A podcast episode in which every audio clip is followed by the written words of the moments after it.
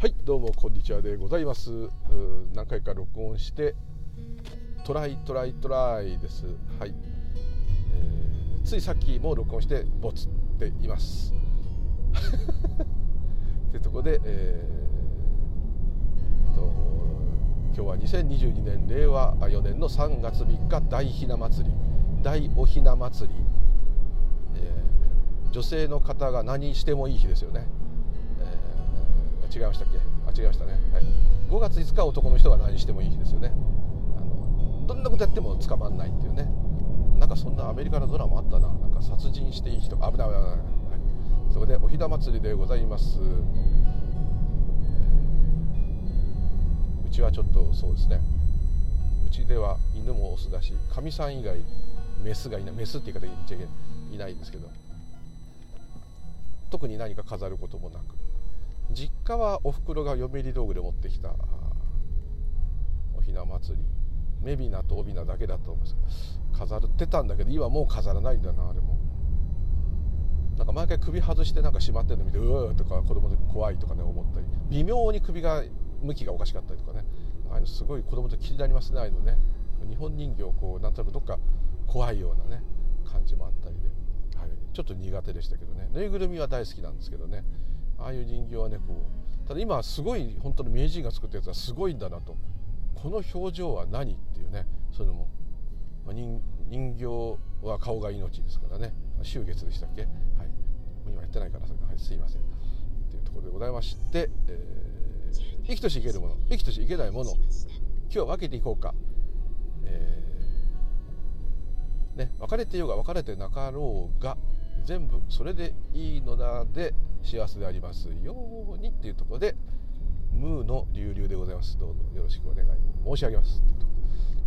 えー、何回か録音したんですけどねこれちょっと経つとこれ上げてもしょうがないよねって、まあ、全部しょうがないんですけどね、えー、なんか思って削除し続けておりました、はい、そんな毎日はねちょっとあのいろいろあって喋ってなかったんですけど。ね。ちょっとレター頂いてるお返事。遅れてたり、はい、コメント返しっていうのもしたかったりありましてですね、えー、まあうまくぼつらないといいなっていう感じでございます。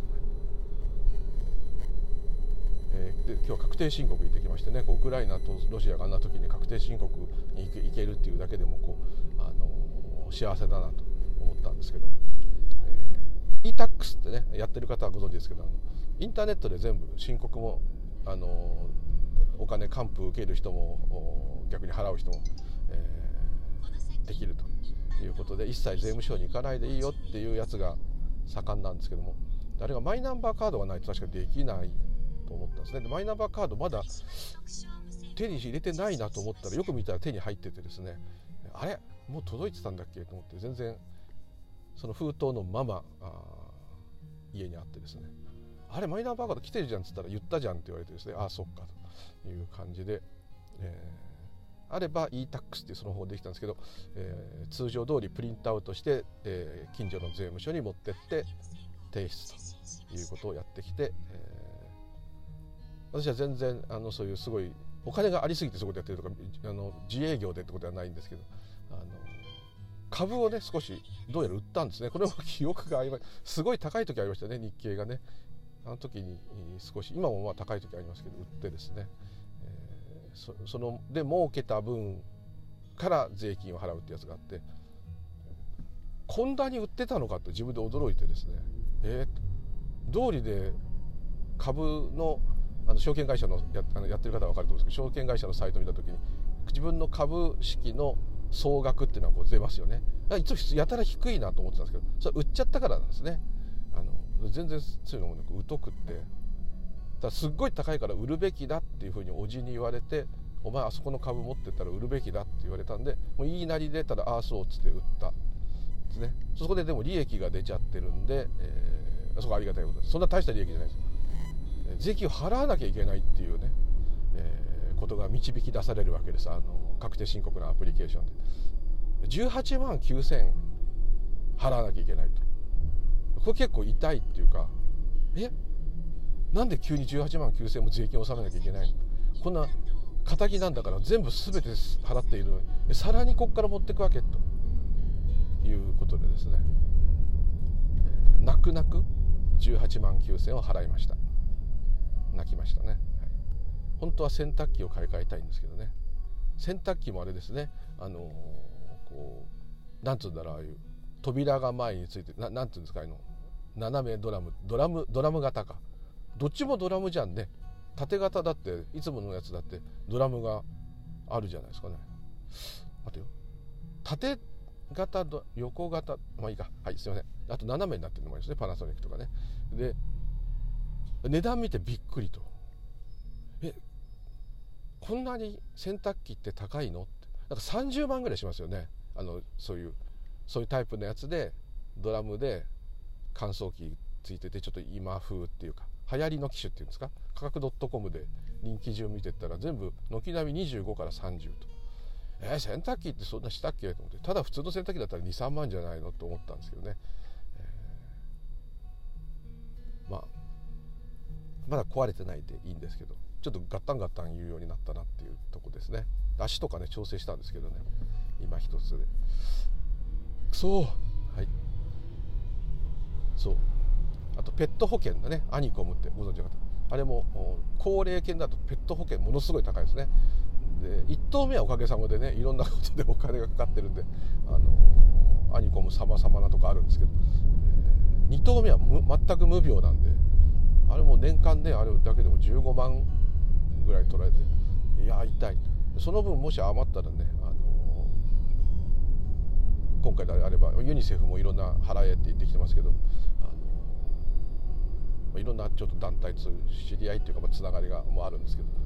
ど WWF も払えってこういろいろ言ってきてる方にまだ払募金した方がいいんじゃないのっていう感じなんですけどね、はい、で募金するほど余裕あるのかって全然ないんですね。全部住宅ローンに本当は回したい。それが本音っていうとですけどでもまあいつ何があるか分かりませんのでね。え何ビビってガードガードガードで生きててもいつ幸せになるんだいってね、えー、ことありますからね。ちょっとまあ余談なんですけどフランス人でだけどまあ日本の学校出ててでまだ日本にいる。まあ半分フランスちょっとそういう友達の友達なんですけどいるんですけどその人と話してて日本人って変なとこないって聞いた時に、まあ、すごい保守的でうん絶えず保険とかいっぱい入ったり将来のことを考えて何年後こうなる年取ったらこうなるっていうのをすごくこう計算してね、まあ、ちょっと、まあ、今若い方はそこまでどうかわかんないです。けどでも保守的っていうか冒険しないっていうかですね。投資しないとかそういうことじゃなくてその方が言ってるのはそのお金をきちっと管理するのは偉いし将来設計とかそういうのもきちっとあれなんだけどもその好き勝手にね使うとかめちゃくちゃになっちゃってもいいやっていう意味じゃなくってまあそういう人すごくね失礼ながらっていう感じで言ってましたけどあのこうこうなったらやばいからこれはやめとこうこうなったらやばいからこのお金は貯めておこうこうなったらやばいからあこれは、えー、出かけないでおこうこうなったらやばいから、えー、っていうふうにですね、えー、もしこうなもしもしこうなったらやばいっていうのを前提で全部計画を立てていると。だからすごいきちっとした商品も作れる自動車にしても家電にしても故障の少ない、えー、素晴らしいものを作れて、え、あと全体的に皆さんこう礼儀正しくて、え、あんまりこう突飛なことはしない。で、まあ、大金持ちもいるだろうけど、まあ、外国から見たらね貧富の差も少ない。で、えー、すごくそういうとこは素晴らしいしそこはもうそれでそれが本当はなのかもしれないんだけどで今回そのコロナのね話を聞いてて外人が全然マスクしてない国が多いとああいった時にそのフランスの方がねあれは、まあ、日本が正しいんだよ日本みたいにきちっと消毒してマスクしてなるべくきちっとするっていうのはもちろん正しいんだけどもあのであの人たちはいい加減で、えー、そういうのができないダメな人間だと、まあ、言えばその通りなんだけども一つだけ分かってほしいのはそういうことがねまずできないそうです。ここはねも全く国民性の違いだと思うんですけどもあの決してでみんな感染させてもいいやとか、うんまあ、結果的にはそうなっちゃうかもしれないんだけどもとは言ってたけどあのじっとできないとかねそういう多動性障害とかそういうことではなくてあのなんて言ったらいいんだろうな。まあ我慢そういう意味で言えば我慢強くない。で好きなことしか一生懸命やれない。それは日本だとこんなの子供だと。こんなのはダメなんだってこうなっちゃうんですけど何もかもがほどほど上手に全部できるっていう風なのはちょっとなかなか難しいと。でやっぱりこう個人っていうのはやっぱ強いんですかねですからこう、えー、もちろんマスクはいつでもしてなきゃいけないんだけどもでもこう苦しいし友達とワイワイできないのはやっぱり嫌だなってなった時にリスクを背負ってでもそれがまあ日本だと行かれてるっていうふうになっちゃうかもしれないんだけど、えー、楽しいを取ると。あで一つ言ったらね。だってどうなるか分かんないじゃないですかってです。明日死ぬかもしれない。今日死ぬかもしれない。日本人はこう死なない前提、まあ、平均寿命も長いからあと何十年生きるからどうしようってこうなるんだけどアメリカ人もね保険とか入ってないですよね。がんになったら中流階級の人でももう抗がん剤のお金払えないからそのままね、えー、亡くなってしまうとか治療しないっていう方が多いですね。あの感覚は全く違うと思うんですけどやっぱりこうただ一つこう何かこうお気づきになってる方もいるんですけど学ぶところっていうのはそのそれだけ保守的に守りに守る人生を送ってきていつ自分を生きるんですかってその人がそこだけ疑問。いたたたってちょっと思ったんですけどね。然スピリチュアルとか仏教とちょっと関係ないんですけどいつ幸せになるんですかって。今でしょってまあそういう話置いといてですね。今ここの話は置いといてあのだそれだけ我慢してきちっと守ってきたんだからその分の家宝っていうかですねお楽しみは自分のがわーっと気持ちが高ぶるというかワクワクするようなことをいつやられるんですかって。老後ですか何年後ですか？だから生き方がねこうどうやったら安定していけるかっていうんじゃなくて彼らはどうやったらおもろいかと極端に言えば。どうやったら楽しいかと。ポイントがそこなんですね。やっぱこう豊かな時代が長いヨーロッパの人っていう感じはすごくしましたけども。でもどっかねそれをもう一人いたねいとことかはねすごいそれを否定してですね、えー、いやだからダメなんだとかねだからフランスの商品はダメなんだとか。そういう方してる人もいたけどでも芸術にしても、まあ、パリのああいう感じにしても何ていうんですかね。あパリは行ったことないですよ。行ったことないですけどパリがいいって人やたら多いですよ、まあ、ロンドンがいいって人もいるけどどっちも行ったことないですけどあの大体行ったことはなんか怪しいとこばっかしなんですけど、まあ、それは置いといて。あの、ね、ナイロビとかニューデリーとかそうなっちゃうのそれは置いといてですね。あのやっぱりアメリカとは全然違うと。なるほどねと。確かにそうですね。あの前も言いましたあとプーと大人になった僕のあのプーさんのあの映画でもそうですけど働きすぎるサラリーマンを否定する映画でしたけど、いつねダンスを踊るのみたいな感じの表現ありましたよね。ぐーっと保守的に頑張ってぐーっと頑張ってもう気が付いたら追いぼれてしまうと。またそそこまで生きれるだけでもいいですね。なんかある途中で何かなってしまうかもしれない。であればまあ、ちょっとうさぎと亀のうさぎになっちゃうかもしれないけどあの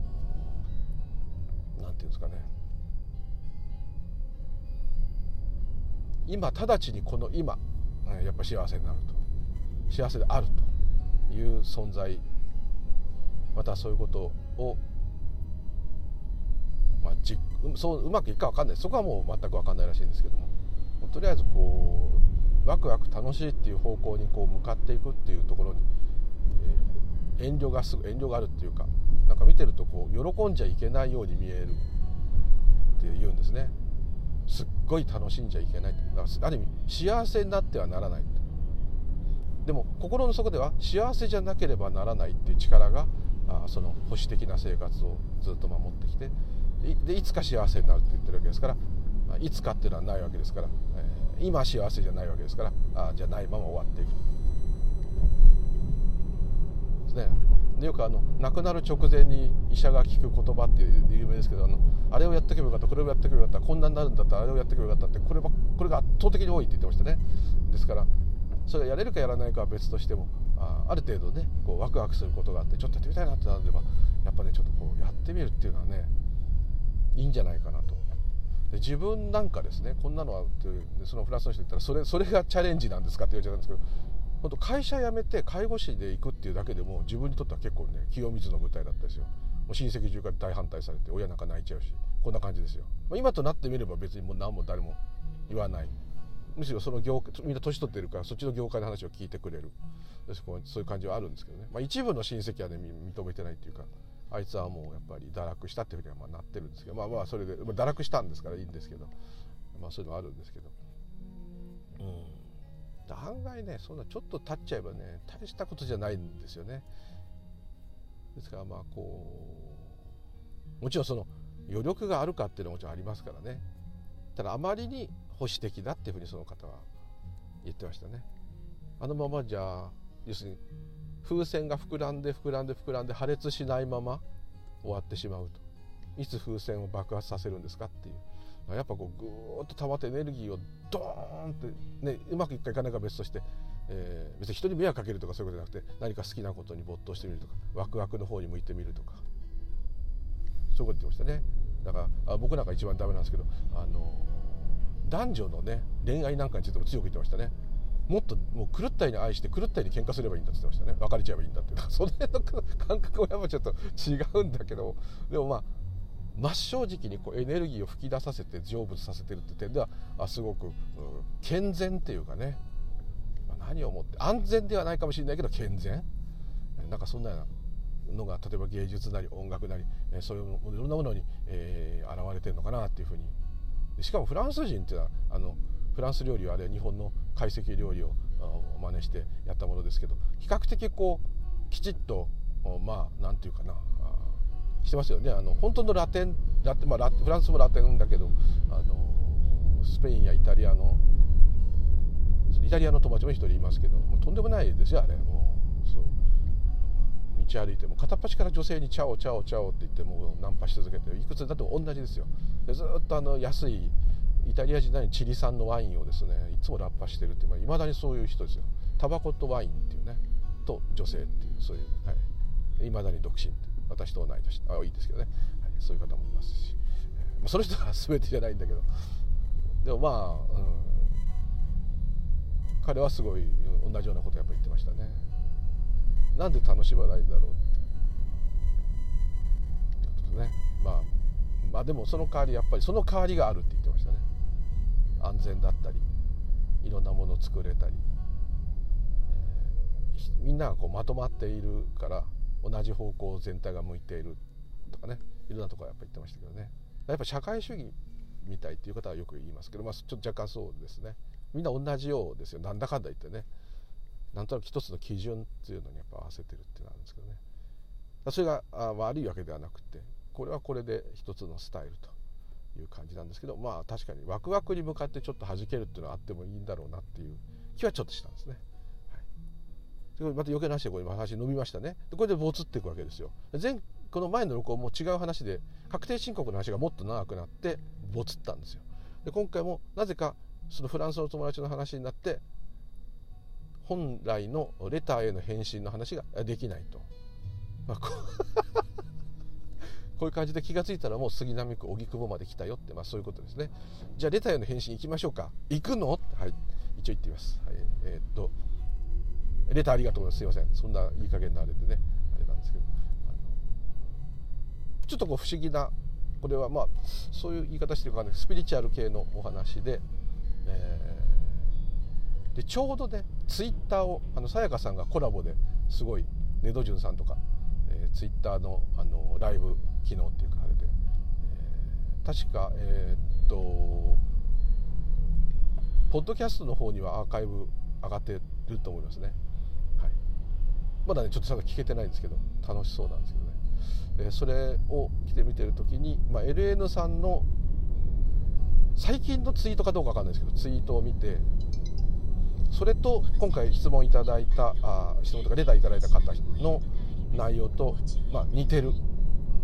これはもうなんかすごいご縁っていうかほぼ同じことを多分言ってると思うんですね。エレンさんがなんか疑問に思ったって書いてるのはあのよくスクリーンってあの意識のことスクリーンとか言いますね。で私たちは映画にスクリーンに映されてる映画の主人公映画の中の主人公だと思い込んでると。だから映画の中でいろんな危険なこと苦しいこと怖いことが起きると。でも本当は本当に本当で言えばそっちの映画が映し出されてるスクリーンの方だったってことに気づくと。あくまでこれあれ比喩ですよ。そうするとなんだ何も起きてなかったんじゃないかと。なぜならどんなすごいひどい映画が映ろうとどんなに楽しい映画が映ろうと銀幕スクリーン自体は傷つかないですよね。何も起きてないことと一緒ですよね。ただ静かに垂れ下がっているというだけですね。それが本質だったんだというのが一つ分かるというよく体験をするっていうねスピリチュアルの人の、まあ、仏教でも似たような表現あるかもしれませんけどありますけども。それをこう語っているあるいはスピーの方が語ったんですかねがあのスピの方っていう方もなんかそういうスピーカーの方が喋ってらっしゃったんだと思うんですけど、えー、それ要するにスクリーンの側になったり映画の方になったりっていうのをこ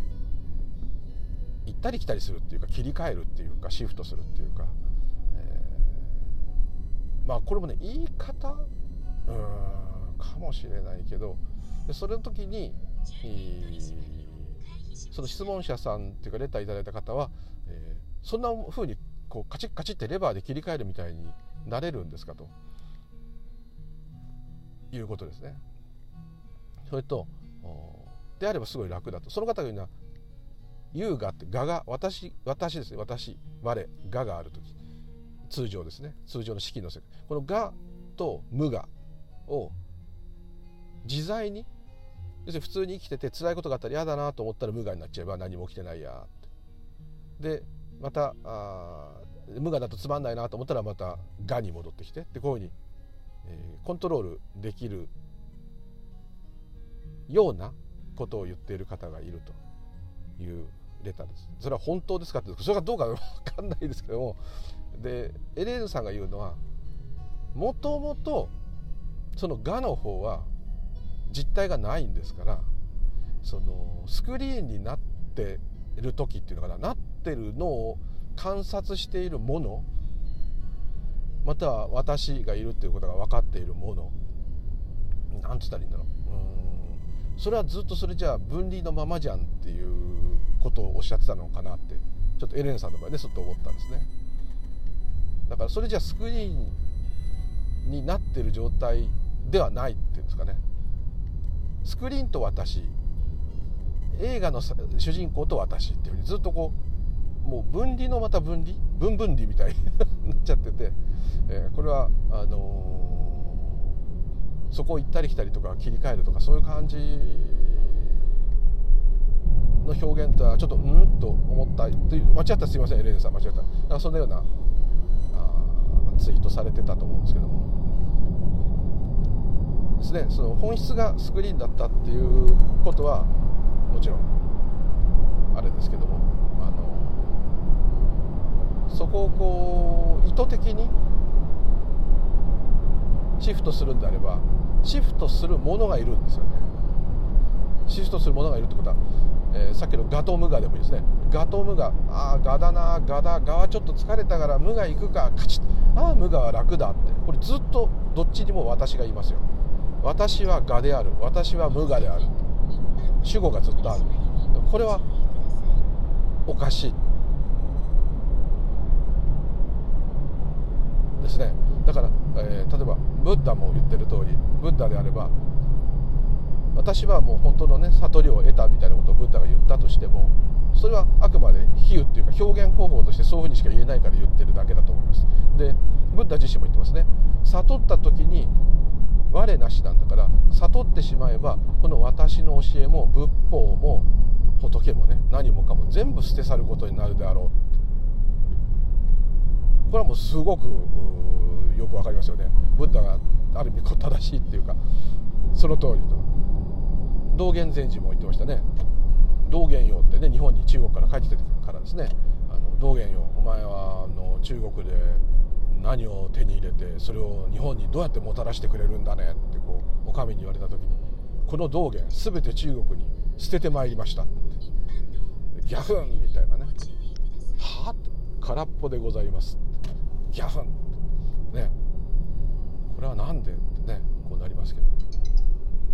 であればそれが無我。の状態。心身脱落。お釈迦様の言う通り仏法すら捨て去るであろうと。何も何もないよって。いうことねであればそこを行ったり来たりするまた行ったり来たりしている状態を観察できている個人がいるっていうのはそれらの教えからすると辻褄がやっぱり合わないですよね。少なくとも無我でありスクリーンであればただそれだけですよね。その辺をちょっとこう鑑みるとっていうと、えー、確かにその言い方は変竹林、えー、ただ一個ちょっと思ったのが、うん、そういう体験をした人が、うん、日常生活でこの四季の世界で辛い時に、えーそこで座禅するとかそこで瞑想するとかそこで何かに集中するとかいうことによって、まあ、全体性に戻るって言い方おかしいけどうん本当はそうだよねっていうとこにこう戻るっ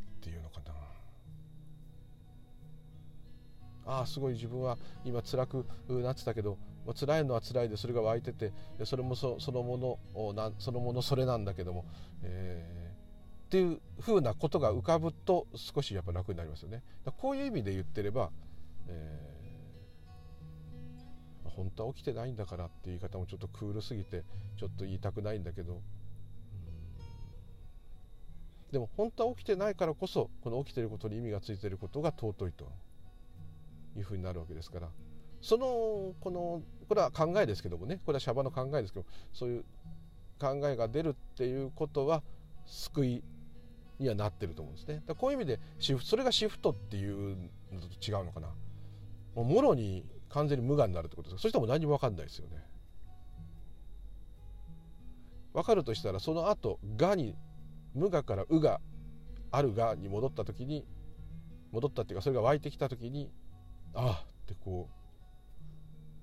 うだ個人が気づいてる時っていうのは必ず分離してる状態ですからやっぱ式ですよね。じゃあ、えー、無我に気づいてないかっていうとそれに気づく気づきだけがあるんですよね。ここはちょっとね難しいっていうか変竹林なことなんですね。私がいないのに気づく誰が気づいてるのしたら気づきだけがあるんですとさあ気づきはあってそこ誰がって無理やり言えば全てが気づいてるんですよ。うんと全てから気づきが湧いている。もともとそれを湧いてきた気づきっていうものを私が気づいたってしてるわけですよ。通常は。でそれもブッダも同じこと言ってますブッダが悟ったこの内容は私が発明した私が開発した真理ではなくってもともとこの宇宙そのもの世界にあったものに自分がただ気づいただけだと。でこの気づきというものはもともとあって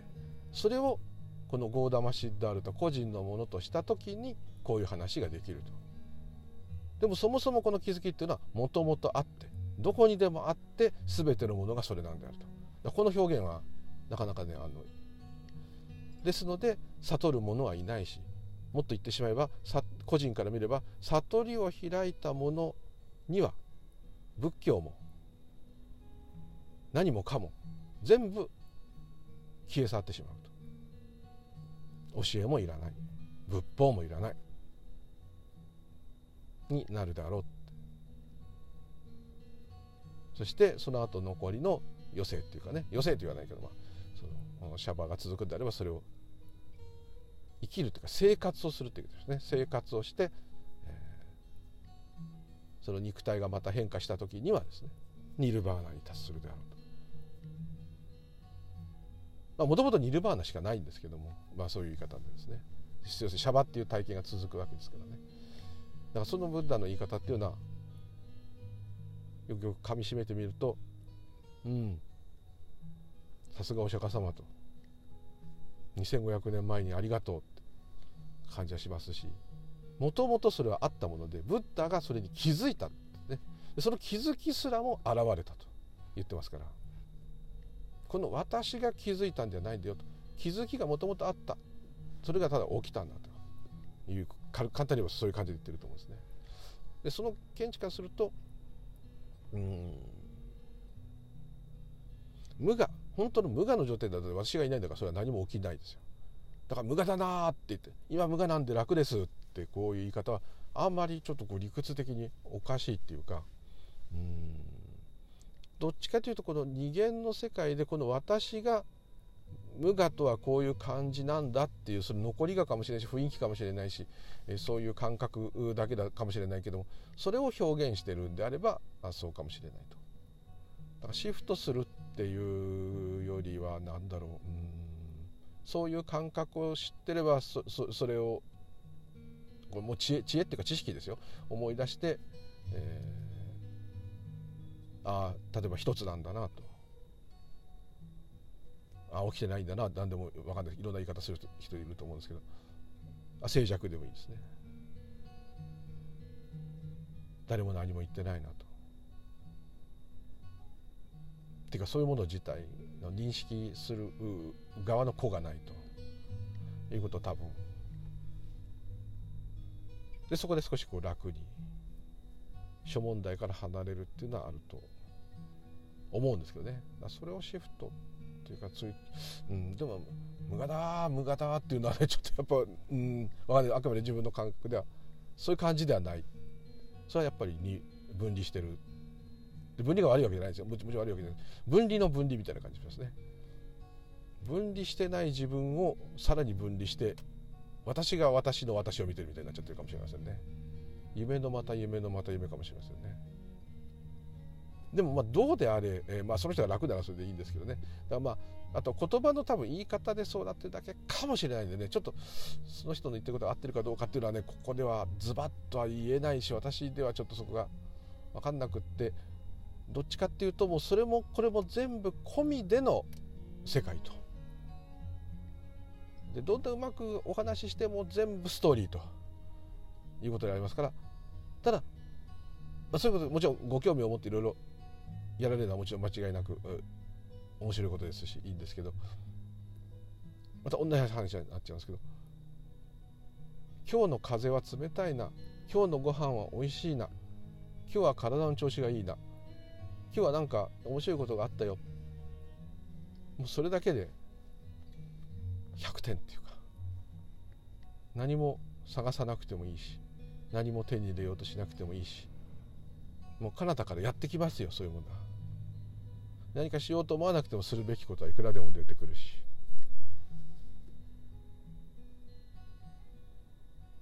そうすると